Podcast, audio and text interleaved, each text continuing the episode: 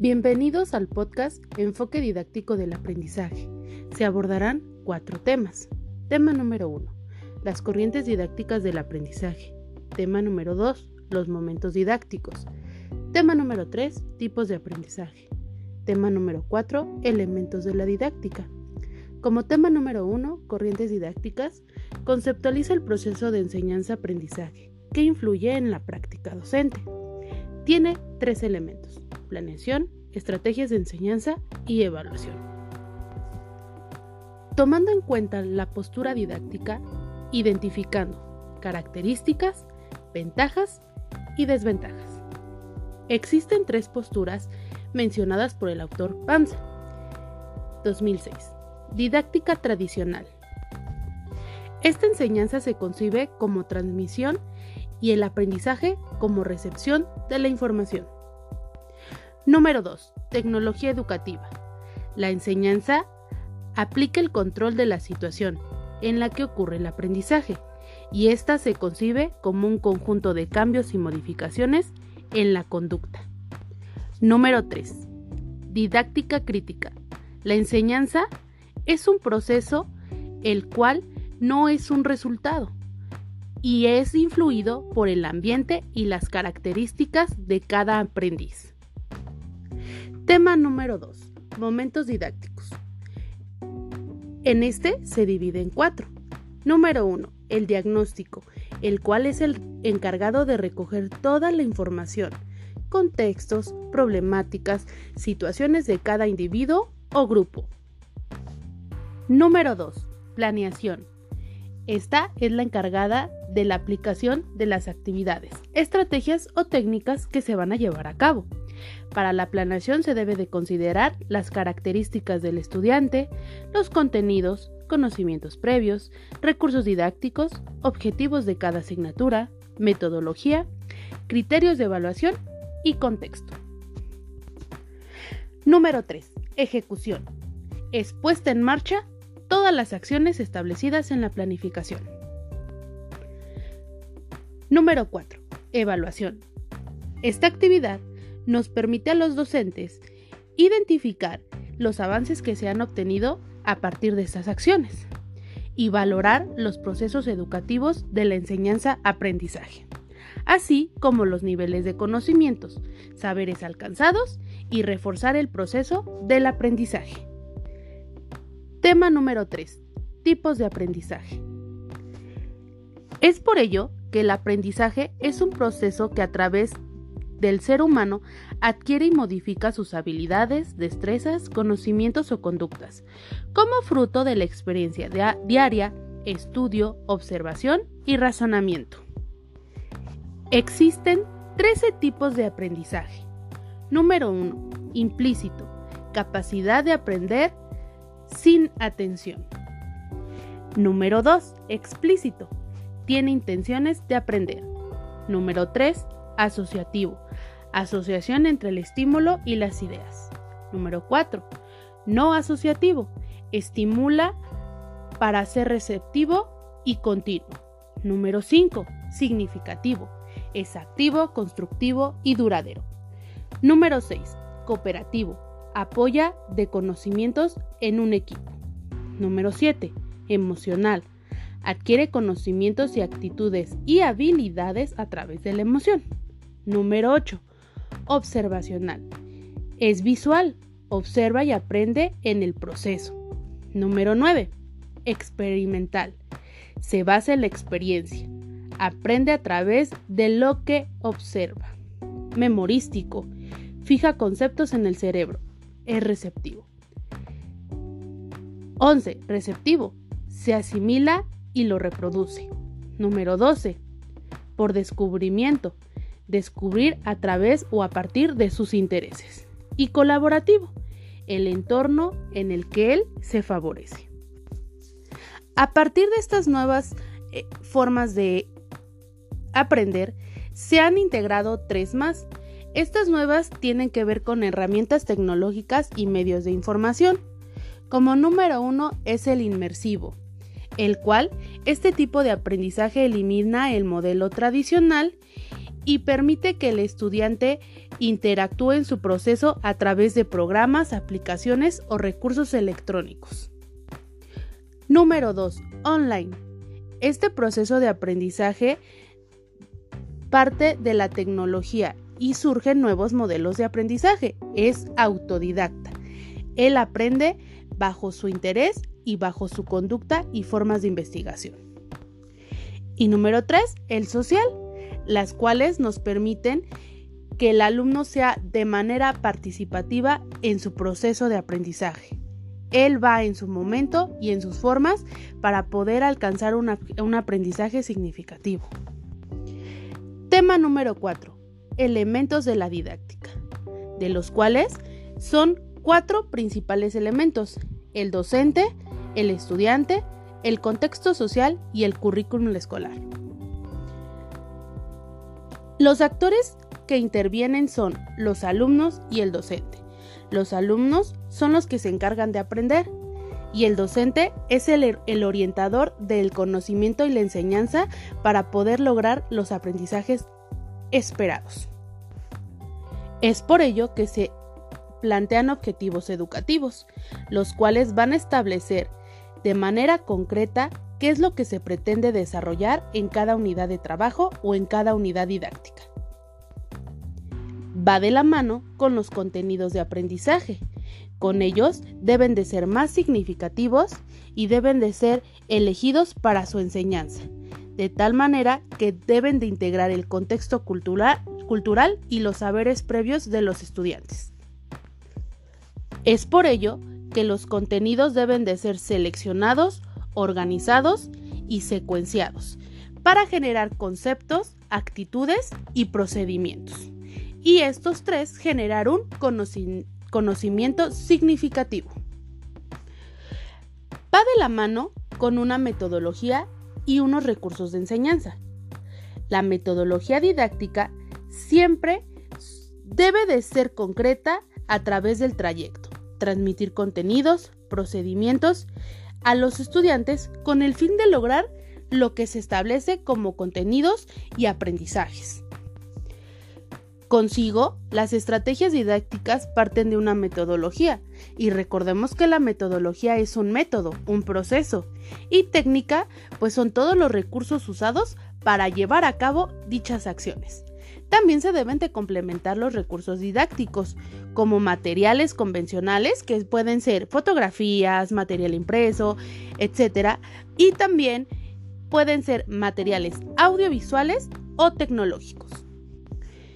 Es de suma importancia generar ambientes de aprendizaje como espacios físicos u entornos sociales que permitan al, al estudiante interactuar y adquirir su conocimiento un ambiente debe de establecer las bases correctas para un aprendizaje más concreto y significativo.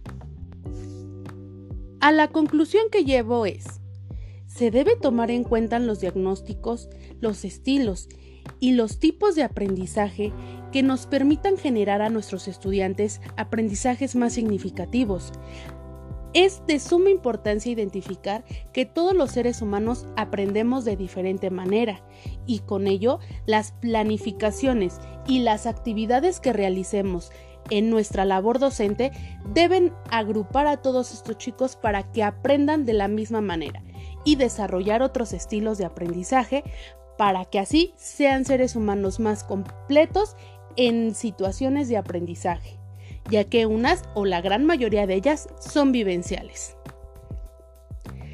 Presentadora, Mariana Ordaz, Bibliografía.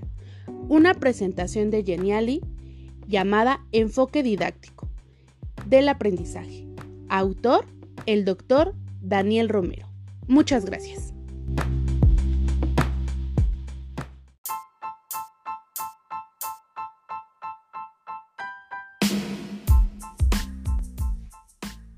Muy buen día, bienvenidos a cada uno de ustedes a una sesión más de la asignatura Análisis Político y Socioeconómico de la Educación en México, a cargo de la doctora Miriam del Rosario Trinidad Espejel, donde hablaremos acerca de la formación y desarrollo profesional de los docentes.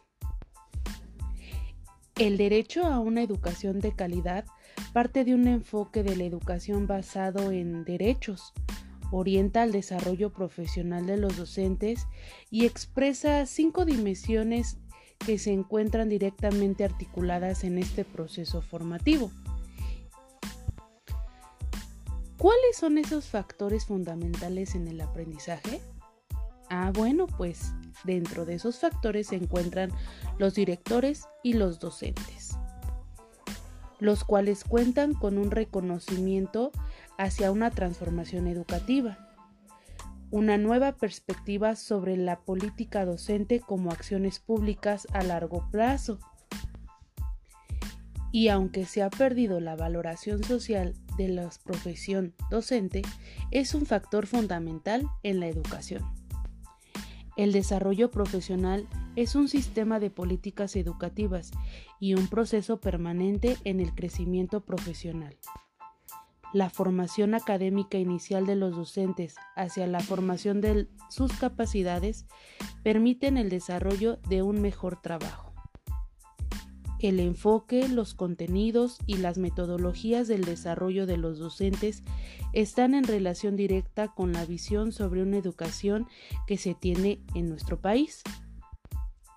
También la idea de un sistema educativo y la propia escuela tienen sobre los docentes el aprendizaje de sus estudiantes, en el funcionamiento afectivo de las escuelas y en la implementación de políticas educativas, ayudando a comprender los cambios que vive la sociedad, a responder adecuadamente a las nuevas necesidades, demandas y, y, expectativas que tienen las nuevas generaciones de alumnos que llegan a nuestras escuelas.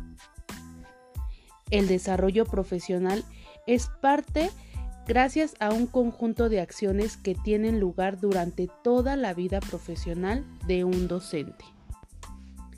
Es por ello que se parte de una política de formación docente continua que ayuda al papel fundamental que tienen directores o directoras en su implementación. Los directivos institucionales tienen la responsabilidad y oportunidad de promover y acompañar el desarrollo profesional de su equipo docente, permitiendo potenciar la capacidad de los profesores y que estos logren mejorar sus resultados en el rendimiento de sus alumnos, fomentando la visión, el objetivo y sus resultados. ¿Cuáles son las características del desarrollo profesional docente?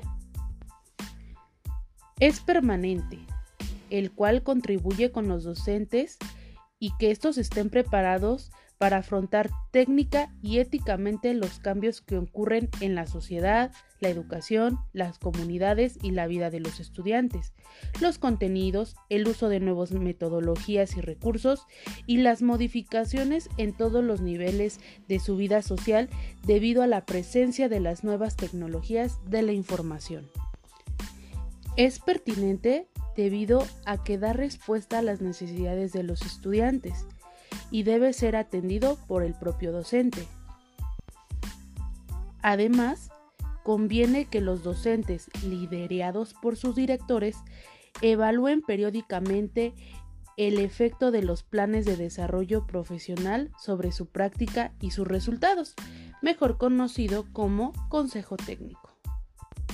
También es un proceso planificado, el cual es el desarrollo profesional debe ser un proceso intencional y por lo tanto planificado dentro del sistema educativo. Las estrategias de apoyo del docente deben ser planificadas por las mismas y el papel de los directores es crucial para la inclusión de un discurso de estímulo y de apoyo al desarrollo profesional de los docentes. La diversidad de estrategias y flexibilidad de las modalidades son las tecnologías que contribuyen a la diversificación de estrategias y modalidades, la autoformación, formación entre pares o formación en equipos, que son estrategias que se complementan como pueden ser cursos, talleres, seminarios, círculos de estudio o comunidades de aprendizaje. De la mano también existen modalidades tales como presenciales, semipresenciales o virtuales. El proceso de formación continua establece responsabilidades, metodologías y mecanismos de seguimiento de resultados y espacios para una retroalimentación y la evaluación. Cuando los directores apoyan, acompañan y supervisan a los docentes, orientan mejor sus objetivos y contenidos en los planes de la mejora profesional.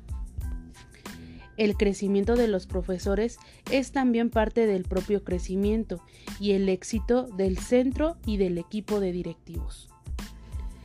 La evaluación docente empezó a tener un papel estratégico dentro del sistema educativo nacional en la década de los noventas.